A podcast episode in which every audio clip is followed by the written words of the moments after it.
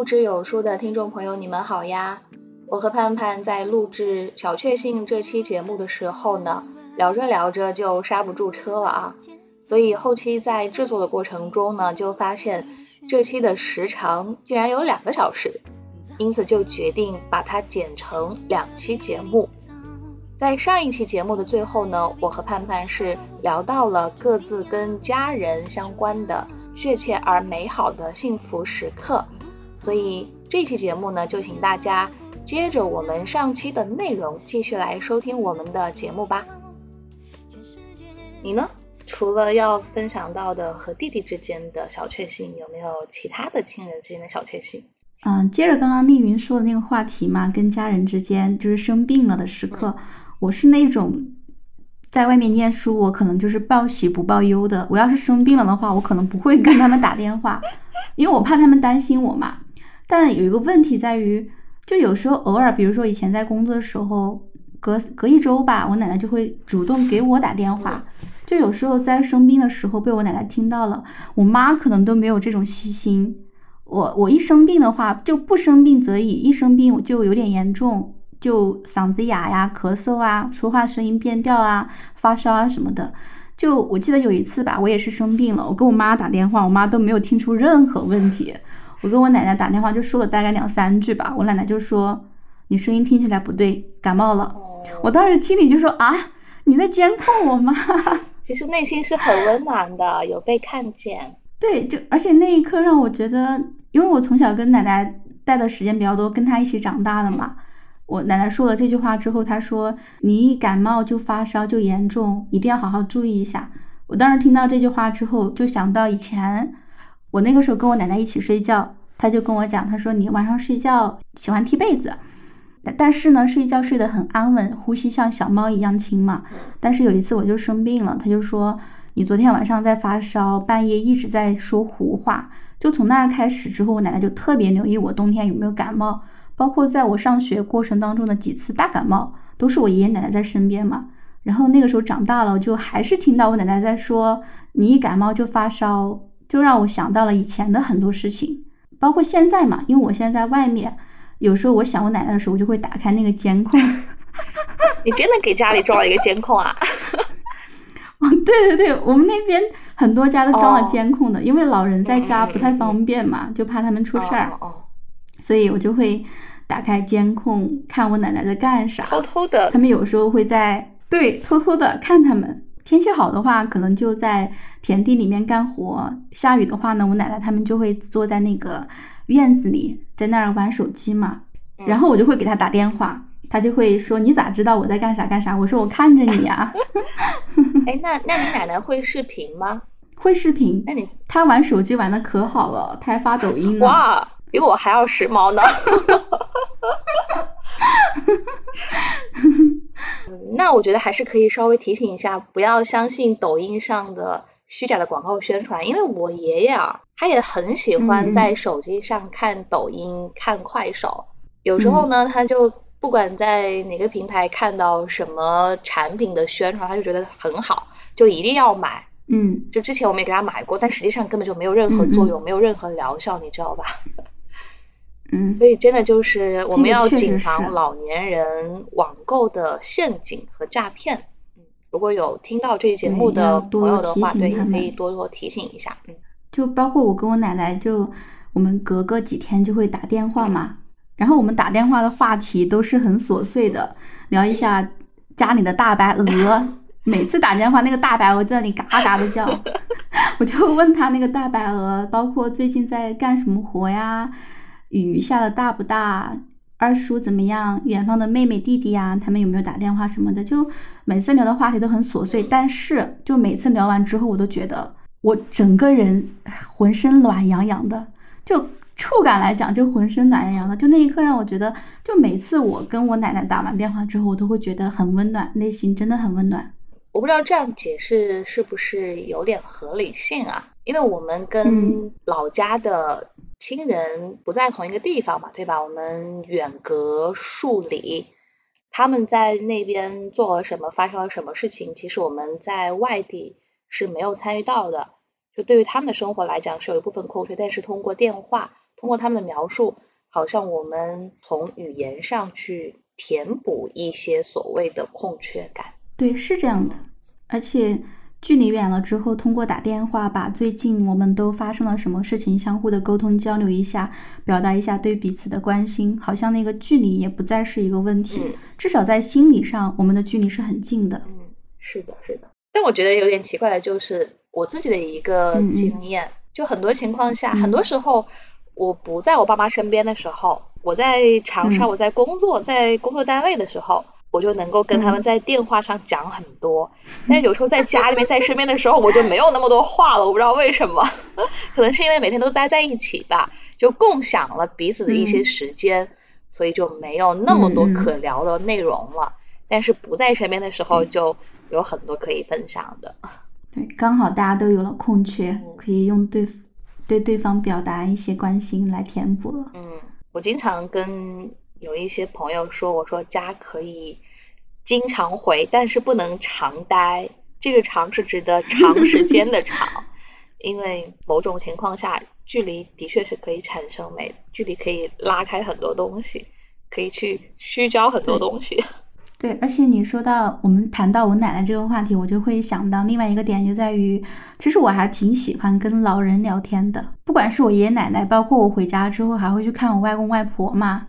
他们也对我在外面的事情好奇，而且我很乐于听他们讲这一年四季来的一个收成收获，在整个过程当中，他们呃迎来送往所遇见的一些人，有趣的一些事情。嗯，为什么这么说呢？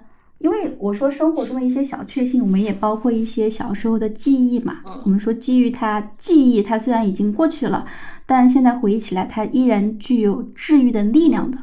因为我就想到我小时候，我最喜欢，包括我现在最让我觉得很温暖的一个时刻，就是我小时候听大人们聚在一起讲话啊。我也有这种时刻，特别是晚上的时候，你一个人躺在沙发上，听着听着睡着了，这种时刻我觉得蛮美好的。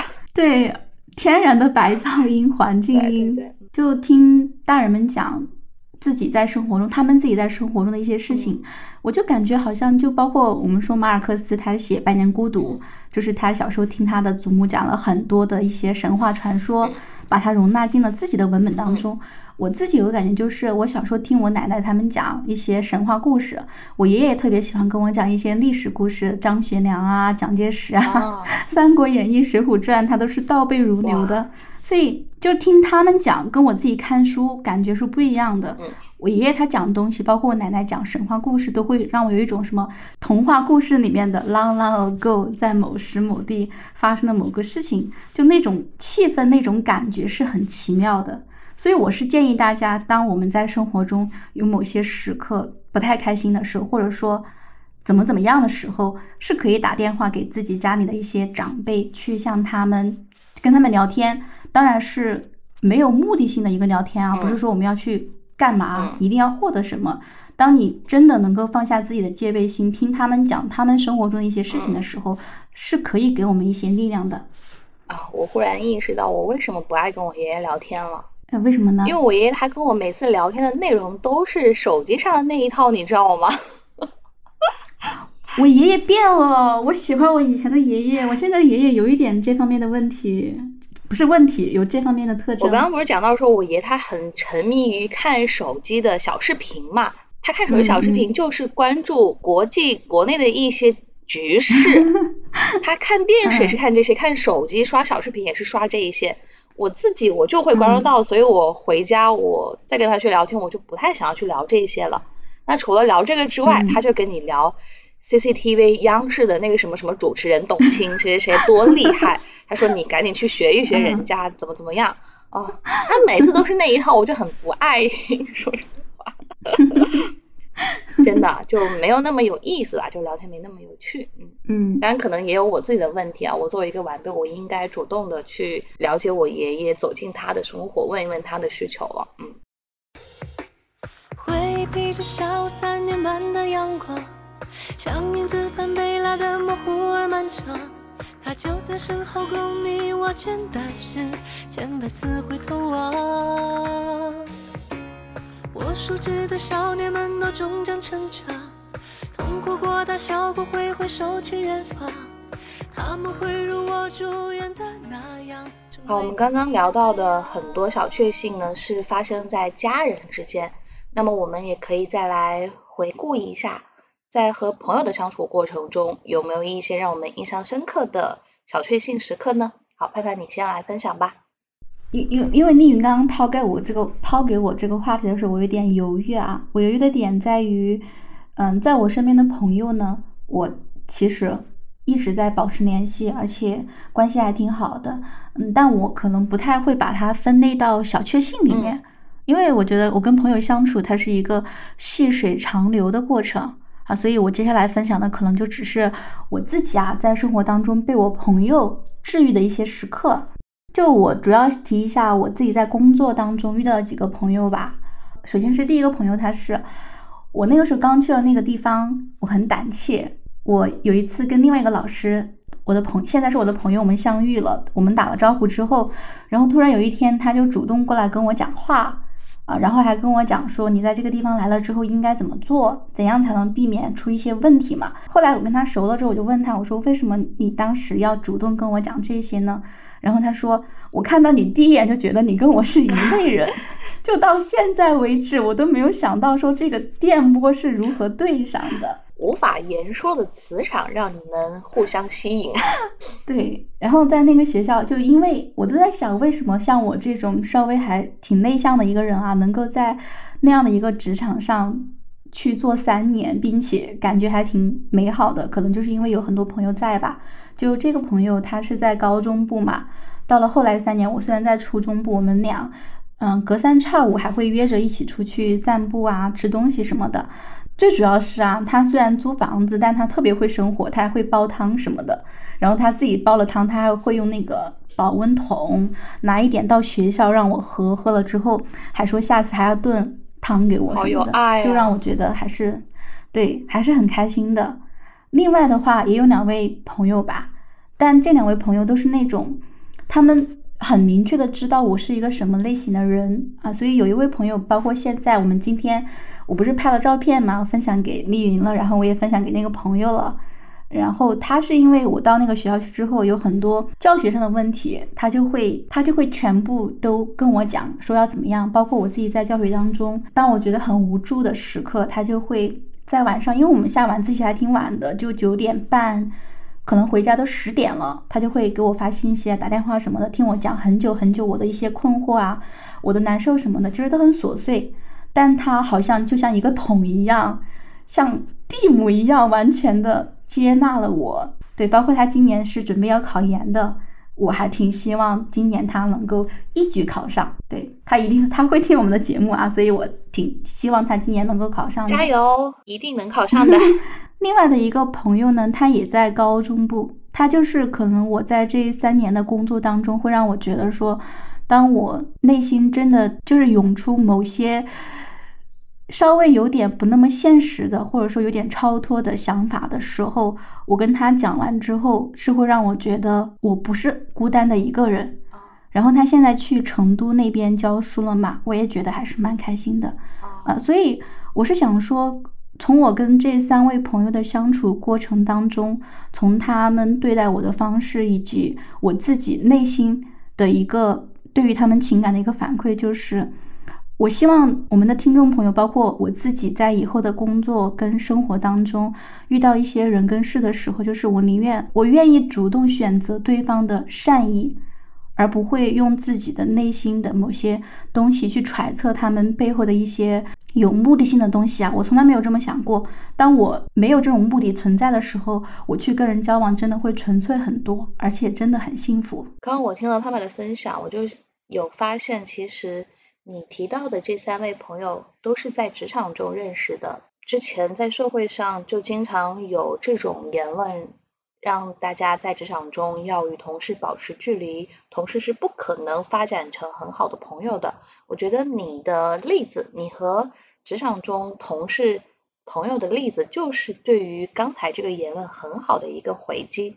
我个人也觉得在职场中是存在真正的纯粹的友谊的，就像你所说的，对，只要我们彼此都能够带着这种纯粹的、没有目的的真诚和善意去身边的同事、朋友交流相处，我们就能够有一个很好的友谊的维持。嗯，而且就是一定要相信。首先是我是一个人，那么站在你面前的他一定也是一个人。当你有某种困惑跟喜悦的时候，对方一定是也有这方面的东西的。所以我们在一个平等的地方，平等的交流，彼此能够敞开心扉，去顾及对方的情绪，能够去倾听别人的烦恼的时候，关系真的会很融洽。刚刚听了你的分享，我在前面也提到了我自己在工作中所结交到的一个非常要好的朋友。但是呢，呃，我还是要稍微的多补充那么一两句啊。这个社会是非常复杂的，职场也是很险恶的啊。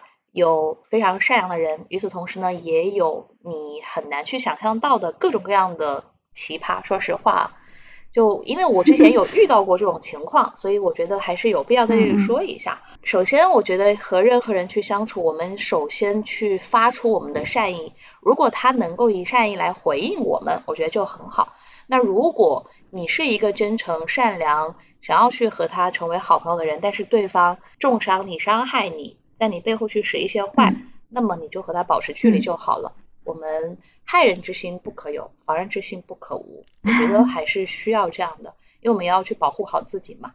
就是我们还是要有一些自己的脾气和性格，不能太是软柿子任别人捏吧。嗯我个人觉得，你刚刚说的，个人觉得我在我们这一入职的一批老师里面，还算是一个有一点点性格的人。就我前面提到的，你是一个有对，我是一个有棱角的人，我是一个嗯，不太会让自己去受很多委屈的人。说实话，就说的可能夸张一点，我是有仇必报型。当然，我不是说一定就是要去使坏，但是像我前面讲到的那个一起去吃烤肉的那个。朋友，他可能就是就跟你比较相似吧。你刚说到这个的时候，我就想到了我们我的还有一位朋友，他可能经历过跟你类似的事情，也是遇到了一个类似的老师嘛。而且我在那个豆瓣上，豆瓣上有一个小组，就是一群老师在那里吐槽自己在生活中遇到一些奇奇怪怪的事情嘛。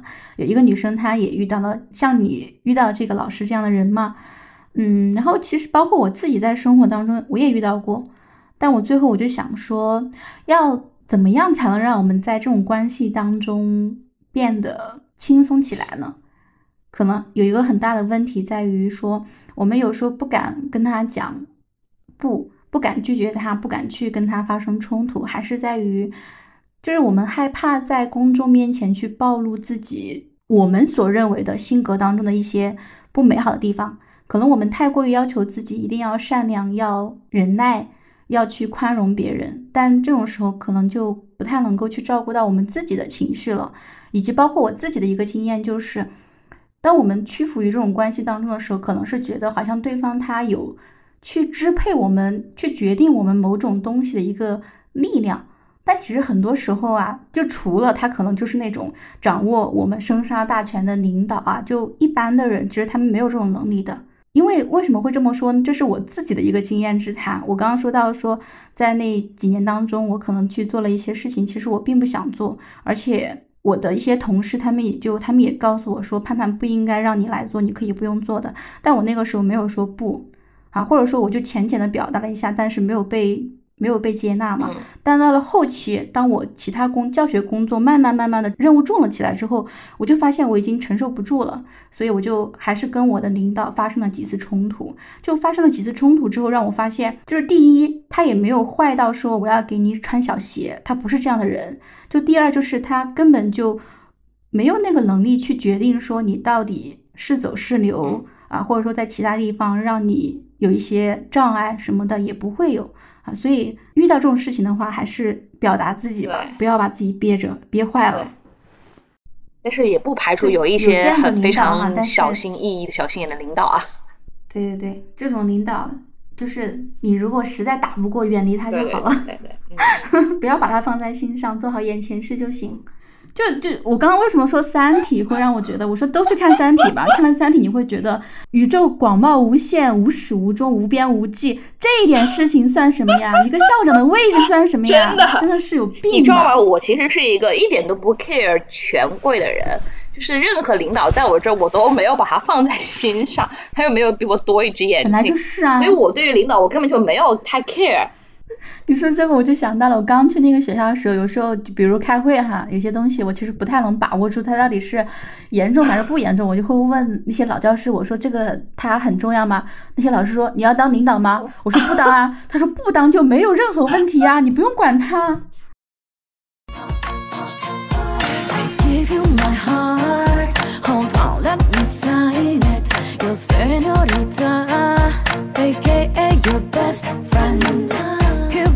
let me sign it. Your senorita, aka your best friend. Hereby, let it be known. Love like never before. I'm always at your service. You just have to holler at me. NYC, NYC. What, what? Tokyo, Tokyo. What, what? Send it on from the streets to the highest, to the highest. High. MP3, MP3, Vegas. Work it out, work it out. Hustlers. On my knee, by the man. 好，我再接着盼盼的来分享一个已经认识了很多年的朋友之间的小确幸。 这个朋友呢是我的高中同学，嗯，当然现在我们也是在同城工作，并且他买的房子离我工作单位非常的近，所以我学校里面一有什么事情，比如说停水停电，我就会去他那儿住。有时候他呃甚至出差不在长沙，他都说没关系，我把我的这个房门的密码告诉你，你任何时候想去你就直接去就好了。然后最近跟他的一个小确幸是什么呢？是上周我带他去参加茶话会。其实我在之前就有邀请他，我就问他，我说，哎，你要不要跟我一块儿去？还蛮有意思的。他说他有点不太知道怎么在茶话会中和陌生人交流，就不去了。但是上一次，嗯，他非常果断的答应了。当然那场茶话会，我个人体验的感觉一般，我就很担心，因为他是第一次参加嘛。因为一般茶话会的话，尽量的不要和朋友一桌，所以我当时没有跟他一桌，我在另外一桌。结束之后呢，我们俩就一块儿坐地铁回家嘛。他一出来，我当时就问他，我说：“哎，你觉得这一次参加茶会的感觉怎么样？”他说：“蛮好的，我没有想到大家都能聊那么多，聊那么开心。”哇，我听他这么一讲，我顿时松了一口气，我就放松了下来。他能够得到一个非常好的体验，我还蛮开心的，说实话。这是我们制造给别人的小确幸。嗯，人其实就是这样的嘛，在成长的过程中，会随着你生活的改变、时间的推移，认识一些新的朋友。当然呢，一些很好的朋友、老朋友也会保持，也会维系。但是你也会在时间、在岁月的淘洗中，会筛选掉一些人吧。当然，用“筛选”这个词好像有点太过功利，但是不是我有意的筛选，而是无形之中的结果。过也确实是这样的，就刚刚你说到，随着时间的推移，就真的跟某一部分人会慢慢的走失掉。但可能这个走失也不是说我们主动的，或者说他主动的怎么样，可能就是到了现在为止，大家生活可能没有太多交集，所以就慢慢的淡掉了吧。嗯，但是，就曾经的美好的事情，就还是在那里存在着，这一点不会改变。包括我有时候回想一下我自己从小到大交朋友的这种方式和习惯，就觉得自己还是发生了很多改变。我以前，特别是我在读中学的时候，我其实是一个很在意朋友的人。就在意的程度是什么呢？就是，嗯，我很希望我自己在朋友那儿的分量是很重的。就是有点幼稚吧，有点幼稚了。就是说实话，就是，但是现在我就觉得啊，我能够理解朋友的很多做法，他可能因为他自己现实生活中的一些事情、一些工作的原因，没有能够像以前那样，我能够去理解了。所以我现在的心态就比较平和，相对以前来说要更加的开放、包容、轻松一些了吧。我今天在就是在想，以前跟现在生活中一些很美好的时刻，我就会想到一句话，叫做“这个世界变化是常态，不变才是变态”。对，所以我们要允许变化发生，并且要接纳它。你刚说的那一点，其实我跟你有一样的感受。在我整个中学阶段，包括大学的时候吧，如果跟某个朋友走得太近，我就会想，我想要成为他生活中那个最好的朋友，无时无刻都要排在第一位。但是我那个时候也觉得，其实他没有问题，因为可能在某些时刻，因为爱包括爱情，也包括友情嘛，都有爱的。爱这个东西，它本来就是具有一定的排他性的，所以当我们有那样的一种想法，也没有问题。只不过说友情，它跟我们的爱情可能还不太一样吧。因为我们要允许我们爱的那个人，他生活有方方面面，有更广阔的一个人脉跟视野，这个是允许发生的。我自己在小学，包括我的发小，到现在我们也在断断续续的联系。但我那个同学嘛，就是他在北京读研嘛，我们俩是从幼儿园开始就一直在一起长大，到现在为止，我们俩也没有说失掉过联系。大概是大学的时候吧，我能够感觉到我们分开这么多年。人生走向了不同的一个方向之后，他有了自己更好的朋友，可能我就不是那个排在前面的人。其实我刚开始是觉得我还挺难过的，所以有时候我跟他聊天的时候，他要是讲到那个朋友的事情，我都会自动忽略。就是没有想到你会讲话，但是我不会把他，我会听他讲话，也会呃帮他分析，但我不会说把那个人就放在我的记忆中很重要的位置啊。嗯。嗯，包括现在我就慢慢能够接受了，以及现在我们很久不聊天，但有时候包括我呃没有工作嘛，他就会问我啊什么的，然后也会跟我讲说要去哪里玩啊，开导我什么的，或者鼓励我什么的，我都觉得其实没有问题，因为我跟他的曾经是没有人可以比的，也是抵消不掉的，都可以，而且他现在很好，我很为他开心。过去发生过的这些美好的瞬间是没有任何人是可以替代的，所以你看，我们看待友情的方式和视角都有成长和进步，哎。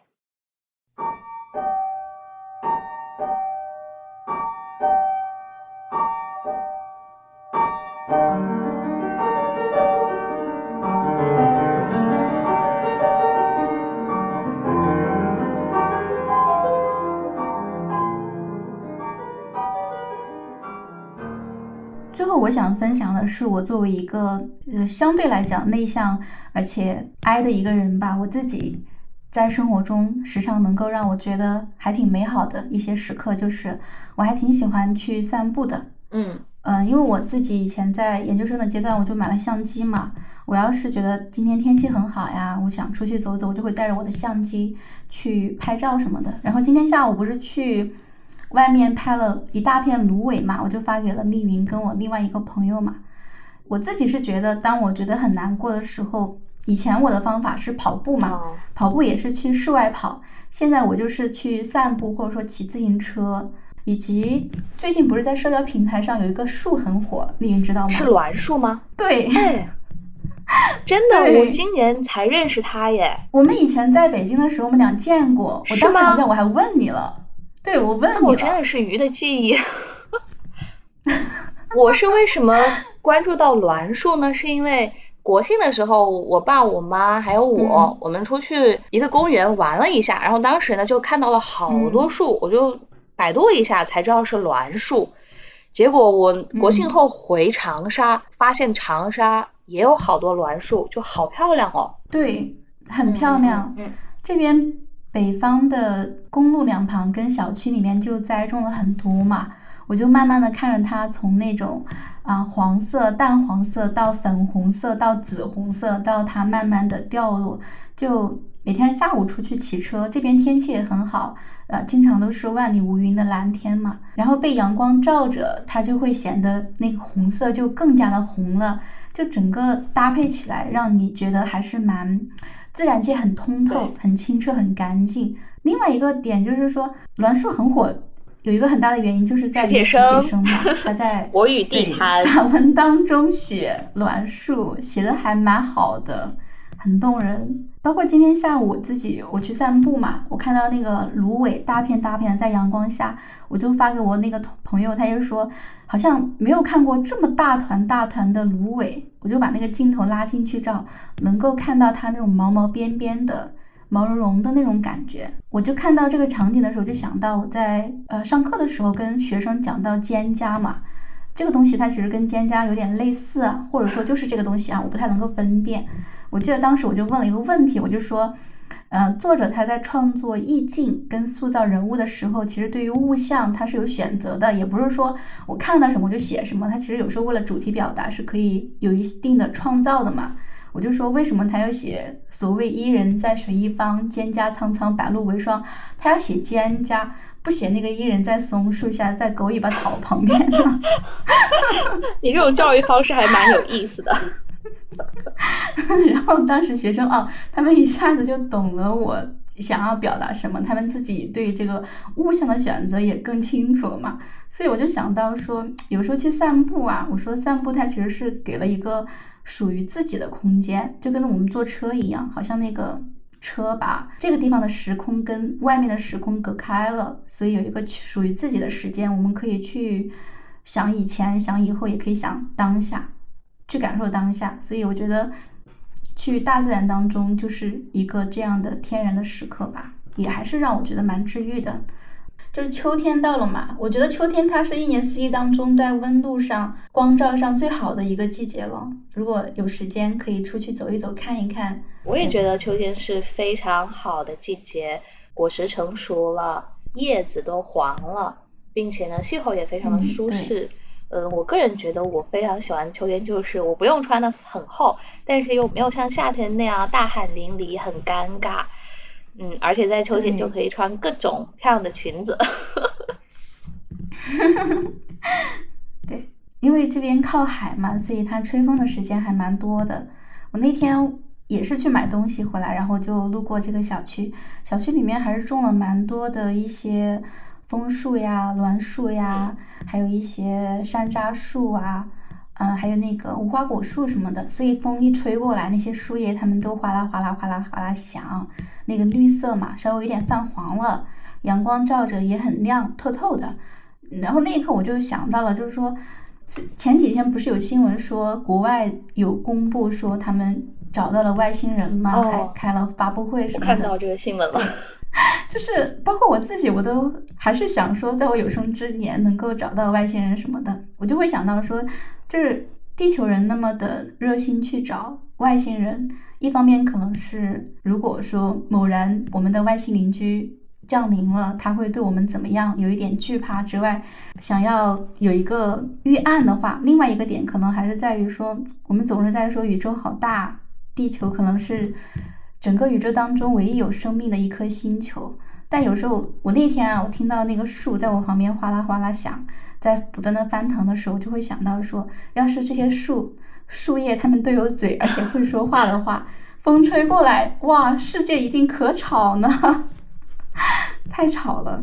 我觉得你的想象说不定是真的哟，就像物理学上所说的，我们听不到海豚的声音，不代表海豚它不会发出声音，只是人说话的声音和其他动植物的声音处在不同的赫兹和频率，所以说不定每一片树叶它的确也在大声的呼喊：有生命真好，活着真好。对，可能会在想啊，这个人今天又从我下面经过啦。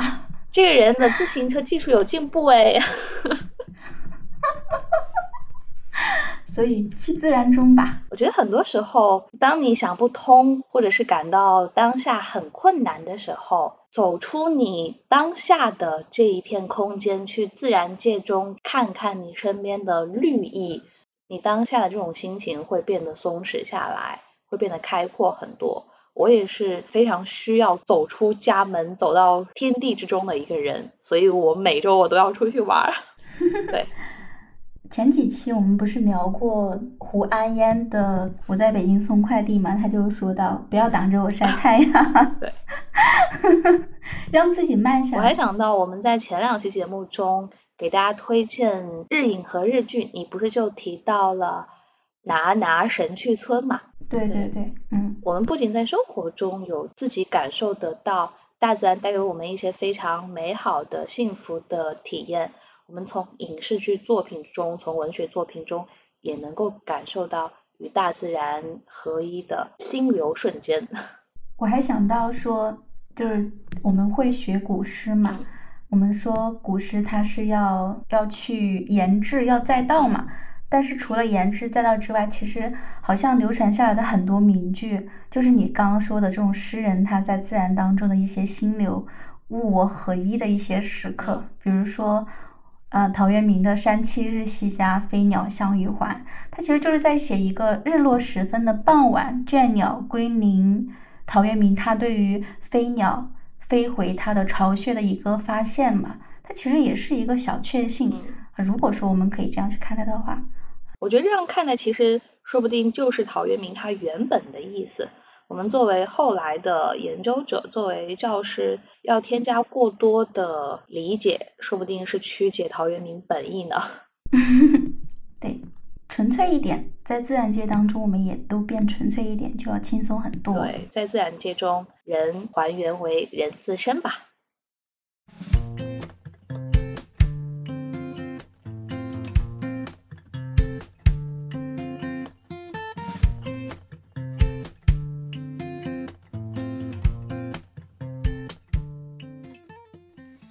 好，在这一期节目里面，我和盼盼聊到了在我们日常生活中发生在我们身上的一些跟友情、跟亲情以及跟自然界带给我们的幸福的时刻。